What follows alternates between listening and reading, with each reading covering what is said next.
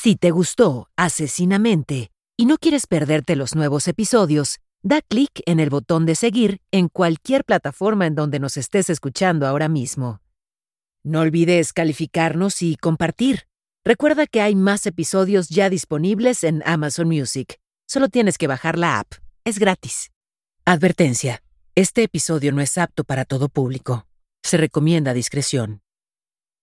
Esta es la segunda parte del caso de los asesinatos con Anthrax. Si no has escuchado el episodio de la semana pasada, te recomendamos hacerlo.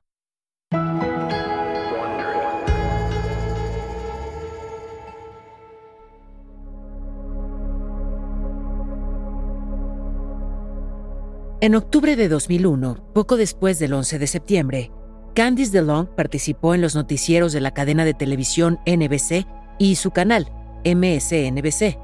Se suponía que ella aparecería en el noticiero nocturno con el presentador Brian Williams justo después de que se dio a conocer la historia de los asesinos con Anthrax. Pero la agente DeLong recibió una llamada del productor del noticiero, el cual le informó que el FBI acababa de publicar en la prensa un perfil del supuesto agresor conocido como el asesino del Anthrax. En resumidas cuentas, el perfil describía al criminal desconocido como un hombre blanco, que probablemente vivía solo y sin amigos, y que no debía tener mucha educación. La gente de Long no pudo evitar reírse, pues tenía una opinión muy diferente. Para ella, ese asesino debía tener muchos títulos antes de su nombre, y el más probable era el de doctor, muy probablemente un doctor que trabajaba en el campo de la investigación biomédica, el cual podía tener acceso al anthrax gracias a su trabajo y que actuaba quizá por venganza. Esa opinión ya la había expresado semanas antes de que se publicara el perfil del FBI en un noticiero, poco después de que empezaron los ataques biológicos. Lo más controversial fue que aseguró que se trataba de un estadounidense educado al estilo nacional. Esas declaraciones le valieron muchas críticas de sus compañeros del FBI. Apenas salió del estudio de televisión, encendió su teléfono y tenía un mensaje de voz de un colega ya retirado, experto en terrorismo nacional e internacional, el cual decía que la agente de Long estaba completamente equivocada. Con un claro disgusto en su voz, el compañero le decía que era obvio que se trataba de un acto patrocinado por algún gobierno, muy probablemente Irak. Candice DeLong no estaba de acuerdo con esa teoría, por lo que por mucho tiempo fue señalada por todos los que creían que estaba equivocada no solo la unidad de evaluación de conducta del FBI, sino también su amigo experto en terrorismo. Pero, ¿quién crees que tenía la razón? Soy Paola Rojas, periodista mexicana, y esto es Asesinamente, un podcast basado en los análisis de la enfermera psiquiátrica y ex agente especial del FBI, Candice DeLong. En esta serie, nos adentramos en lo más profundo y oscuro de la psique criminal. Acompáñame mientras exploramos las mentes de los asesinos seriales más infames. Episodio con episodio, te relataré los casos más escalofriantes que han estremecido a la sociedad y dejaron una marca indeleble en la historia.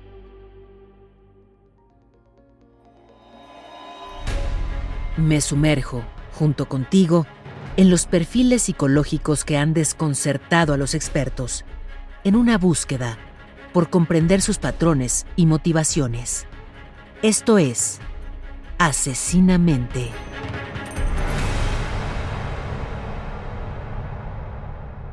En este episodio, la segunda parte de los asesinatos del Anthrax. El doctor Bruce Edwards Ivins, microbiólogo de 65 años, Pasó casi toda su carrera en el Instituto de Investigación de Enfermedades Infecciosas del Ejército de los Estados Unidos, o USAMRID por sus siglas en inglés, haciendo experimentos de alta seguridad con sustancias tan letales como el ébola y el anthrax. El USAMRID es el principal laboratorio de defensa biológica de Estados Unidos. Ivins fue una pieza clave para el desarrollo y producción de la vacuna contra el anthrax para el ejército. En los tiempos de la Primera Guerra del Golfo en 1991, el Pentágono consideró crítico el trabajo de vacunación del Dr. Ivins y ordenó que todos los soldados, marineros y aviadores estadounidenses fueran inmunizados contra el anthrax. Pero hubo algunos problemas. Una década después, algunos veteranos de la Guerra del Golfo afirmaron que habían padecido fatiga crónica, dolores de cabeza y problemas de memoria justo después de recibir la vacuna.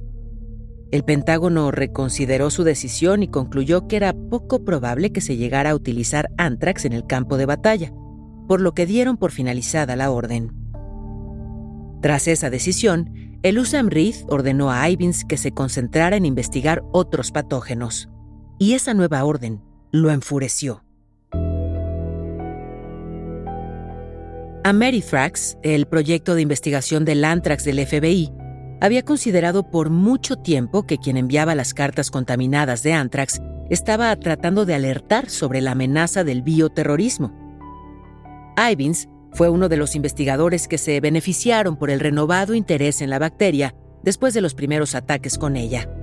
Por ejemplo, 14 de los 15 artículos académicos que publicó en ese momento trataban sobre el tema que más conocía, tratamientos o vacunas contra el anthrax. El FBI tenía abundantes pruebas que relacionaban al Dr. Ivins con las cartas enviadas, pero todas eran circunstanciales. Los inspectores postales rastrearon los sobres sellados hasta las máquinas expendedoras de algunas oficinas de correos incluida una en Frederick, Maryland, donde el Dr. Ivins tenía una residencia postal bajo un nombre falso. Los datos de su tarjeta de acceso también mostraron que trabajó a solas y hasta muy tarde en su laboratorio durante varias noches, poco antes del 18 de septiembre y del 9 de octubre, dos de las fechas que aparecían en las estampillas de las cartas con Anthrax. El FBI no encontró ningún otro periodo en que el Dr. Ivins había trabajado hasta esas horas. En diciembre de 2001, las acusaciones cobraron un nuevo impulso. El ejército descubrió que Ivins no informó que había tomado una muestra del escritorio de un asistente de laboratorio en busca de la presencia de anthrax y había encontrado los vacilos del patógeno. Cualquier incidente de esporas fuera del laboratorio probablemente era una gran falla de seguridad y por lo tanto era obligatoria una notificación de contaminación. En lugar de eso, Ivins limpió el escritorio con cloro y solo lo mencionó a un colega semanas después. ¿Fue acaso un remordimiento de su conciencia culpable o fue solamente una estupidez? Cuando los funcionarios de USAMRID se enteraron de esa contaminación casi cinco meses después del incidente, encontraron otras tres cepas de esporas de anthrax fuera del laboratorio, incluida la cepa Ames, encontrada en el mismo escritorio de Ivins, una de las más peligrosas que existen. Gracias a la tecnología de vanguardia, sabemos que el anthrax que se utilizó en los ataques fue desarrollado cerca de Fort Detrick, en Maryland, donde se encuentra el USAMRI. De 60 muestras de agua tomadas en todo el país, solo el agua de Frederick, Maryland, tenía la misma firma química que el agua utilizada para cultivar las bacterias de anthrax enviadas por correo.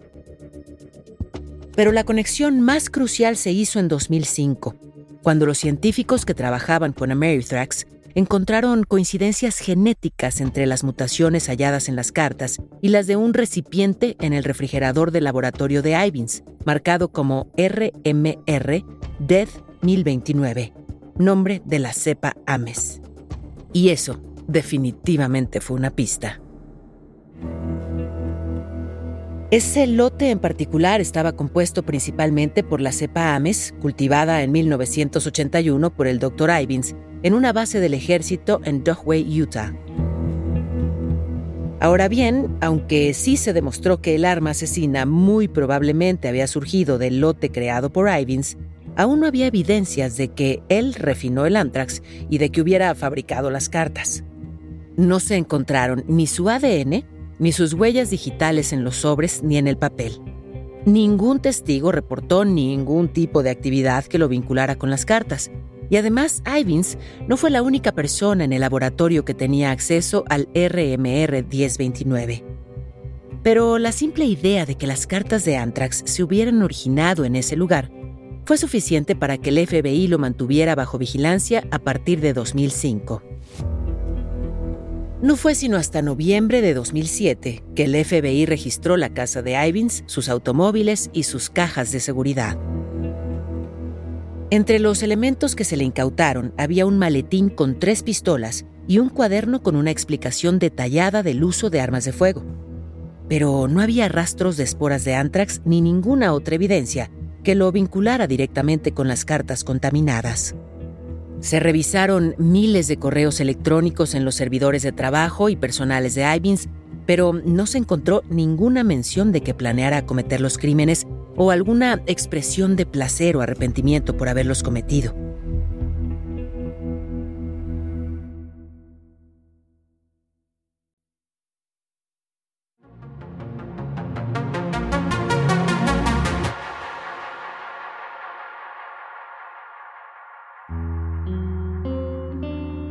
Bruce Edwards Ivins nació en Lebanon, Ohio, el 22 de abril de 1946.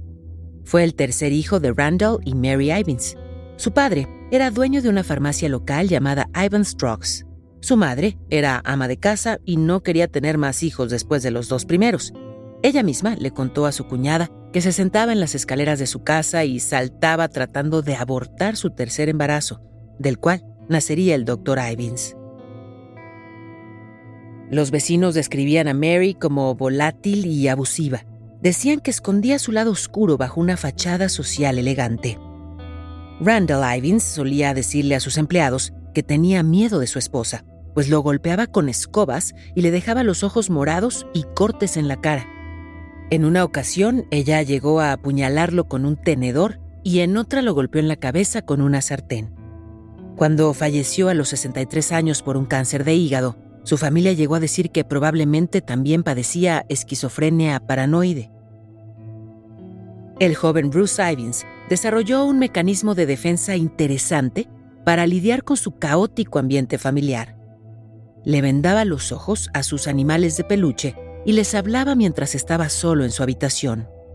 Dos cosas llaman la atención sobre esta conducta. Según Candice DeLong, Bruce no quería que ellos lo vieran quizá porque se avergonzaba de sí mismo, o quizá porque no quería mirarlos a los ojos mientras les hablaba. Podemos suponer que no era nada fácil para Bruce mirar a su madre a los ojos cuando estaba enojada. En la secundaria, Bruce se las arregló para mantenerse ocupado y pasar poco tiempo en casa. Practicaba atletismo, trabajaba en el periódico escolar, participaba en el coro y en obras de teatro escolares y siempre estuvo interesado en la ciencia, especialmente en biología. Ivins era extremadamente inteligente y le gustaba recordárselo a la gente a su alrededor. Pero muchas personas lo consideraban socialmente torpe y en realidad le costaba ser amigos. Más tarde llegó a confesar cierta frustración por su vida social en la escuela. Bruce también desarrolló un cierto interés por las armas de fuego y le confesó a un terapeuta en la universidad que solía disparar contra objetos inanimados en edificios vacíos. Durante sus estudios de licenciatura en biología en la Universidad de Cincinnati, a mediados y finales de los 60, Ivins fue rechazado por dos mujeres diferentes de la fraternidad Kappa Kappa Gamma. Parece que este rechazo lo afectó profundamente o pudo ser cualquier otra razón desconocida. La cuestión es que desarrolló una obsesión de por vida con esa fraternidad. Bruce obtuvo su licenciatura en ciencias en microbiología en 1968, su maestría tres años después y finalmente su doctorado en 1975. Mientras estudiaba su posgrado, Bruce se convirtió en católico y se casó con Diane Beck, una estudiante de enfermería devota católica romana. Los recién casados dejaron Cincinnati y se mudaron a la Universidad de Carolina del Norte en Chapel Hill, donde Bruce fue contratado como asistente de investigación. En esa universidad conoció a una candidata a doctorado llamada Nancy Highwood, que había sido miembro de la fraternidad Kappa Kappa Gamma en la universidad. Bruce la acosó con tantas preguntas sobre la fraternidad que ella tuvo que exigirle que la dejara en paz. Pero lo grave es que Ivins admitió tiempo después que fantaseaba con envenenarla como castigo por su indiferencia. En 1978, Ivins y su esposa se mudaron a Frederick, Maryland, y él empezó a trabajar en el Laboratorio de Investigación en Ciencias de la Salud del Departamento de Defensa. Al año siguiente, mientras Nancy Highwood trabajaba en su tesis de doctorado en Carolina del Sur, su cuaderno de notas de laboratorio, que contenía años de datos anotados, desapareció inexplicablemente, a pesar de que ella siempre lo guardaba en un cuarto cerrado en su laboratorio. Entró en pánico y alertó a la policía, pero días después recibió una carta anónima que decía que encontraría su cuaderno en un buzón en específico en Chapel Hill. Y ahí estaba. Highwood nunca llegó a denunciar a Ivins, de quien sospechaba fuertemente, a pesar de que él vivía a más de 480 kilómetros al norte, en Maryland. En 1980, Ivins fue contratado como microbiólogo en el Laboratorio de Investigación Biomédica Fort Dietrich, USAMRID, el epicentro gubernamental para la defensa biológica. Una mañana del año siguiente, Highwood descubrió que alguien había pintado con aerosol las letras KKG en el parabrisas trasero de su automóvil y en una cerca de madera cercana a la entrada de su casa las siglas de la fraternidad Kappa Kappa Gamma. Inmediatamente le dijo a su esposo que el responsable era Bruce Ivins y alertó a la policía, pero nunca se presentaron cargos. Highwood experimentó eventos aún más extraños después, como aquel de 1983, cuando alguien se hizo pasar por Nancy y escribió a su nombre una carta a un periódico local de Frederick, Maryland donde promovía prácticas de iniciación para capa capa Gamma muy controvertidas. Nancy se enteró de esto por un colega que vio la publicación y de inmediato enfrentó a Ivins. Él, por supuesto, lo negó. Highwood no se enteró que otra copia de la misma carta fue enviada a una madre que recientemente había perdido a su hijo en un incidente de iniciación en una fraternidad. Ese mismo año, Ivan se presentó como cantante en la casa de Kappa Kappa Gamma en la Universidad de Tennessee. Había robado los libros de rituales secretos de la fraternidad y había memorizado las canciones que había en ellos. Cuando regresó a Chapel Hill, las estudiantes estaban tan asustadas que llamaron a la policía y esta desalojó a Ivins. El USAMRID contrató a Bruce sin realizar una evaluación psicológica y se le otorgó un permiso de seguridad de alto nivel. Aunque el dato parece sorprendente, lo es más aún saber que las evaluaciones psicológicas de ese entonces no habrían detectado ningún problema con él. Muchos de sus compañeros lo consideraban una persona amable y extrovertida, con un sentido del humor muy irónico. Tocaba el teclado en su iglesia y hacía rutinas de malabarismo en reuniones sociales. Parecía un tipo inofensivo, con una cierta incomodidad social. Pero su lado más oscuro se reveló durante el tiempo que el FBI lo mantuvo vigilado a partir de 2005.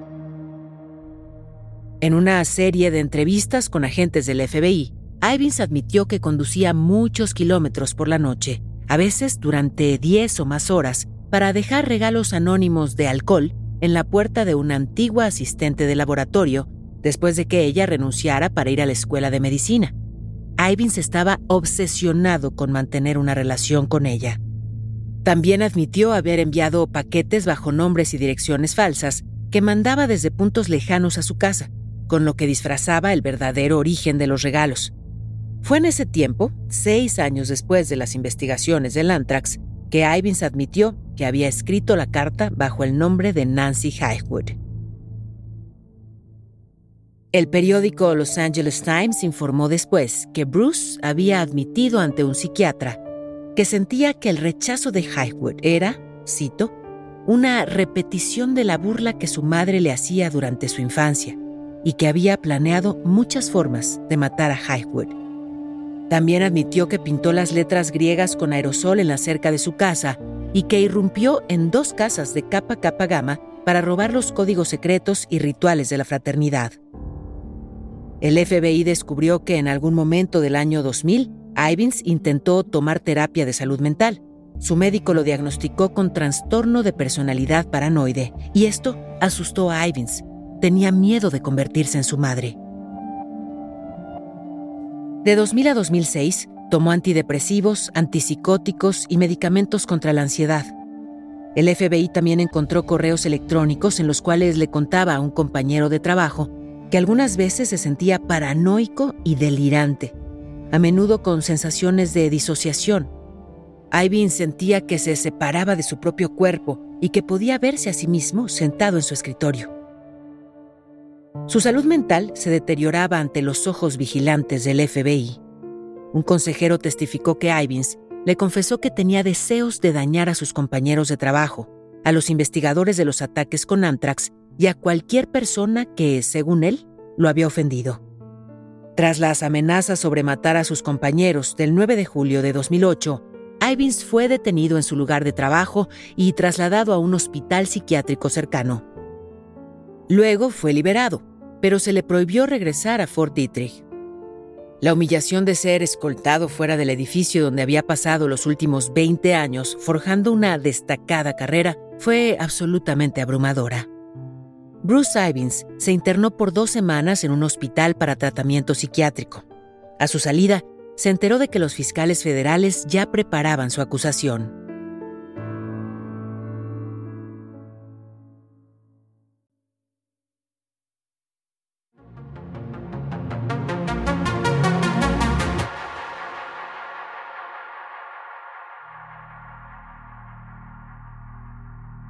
Un par de semanas después, el 28 de julio, su esposa lo encontró en el suelo del baño.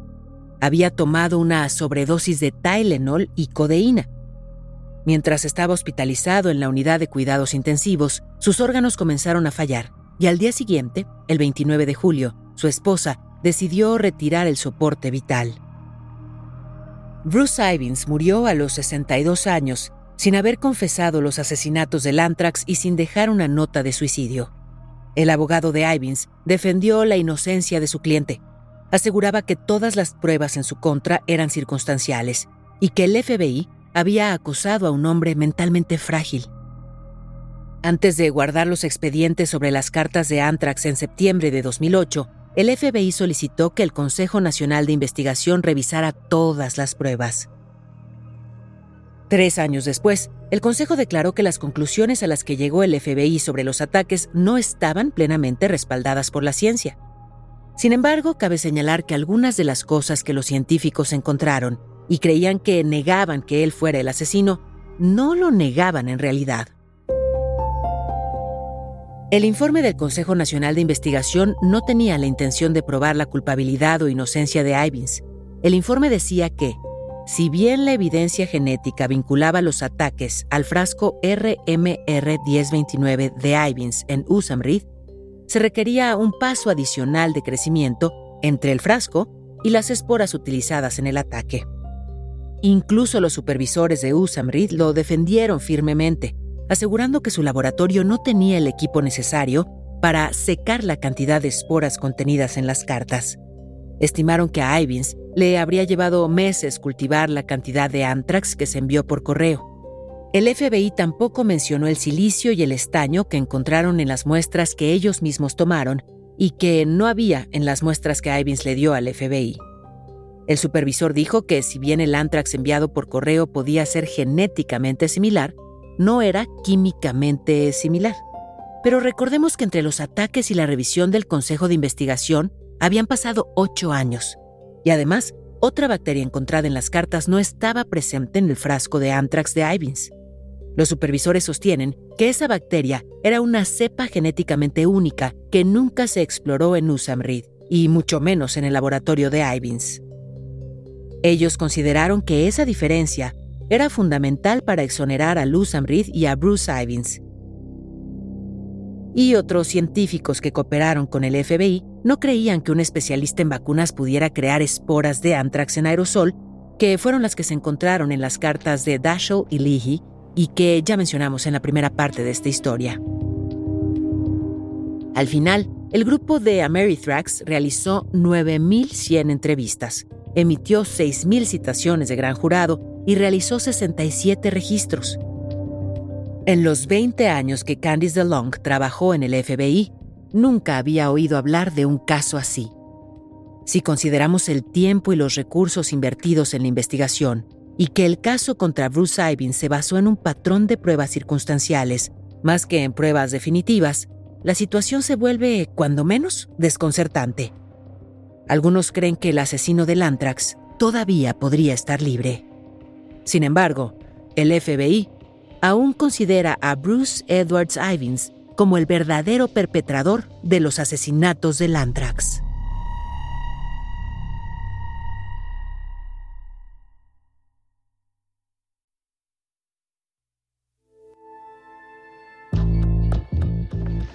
Esto fue Asesinamente, una producción de Wondery. Gracias por escuchar.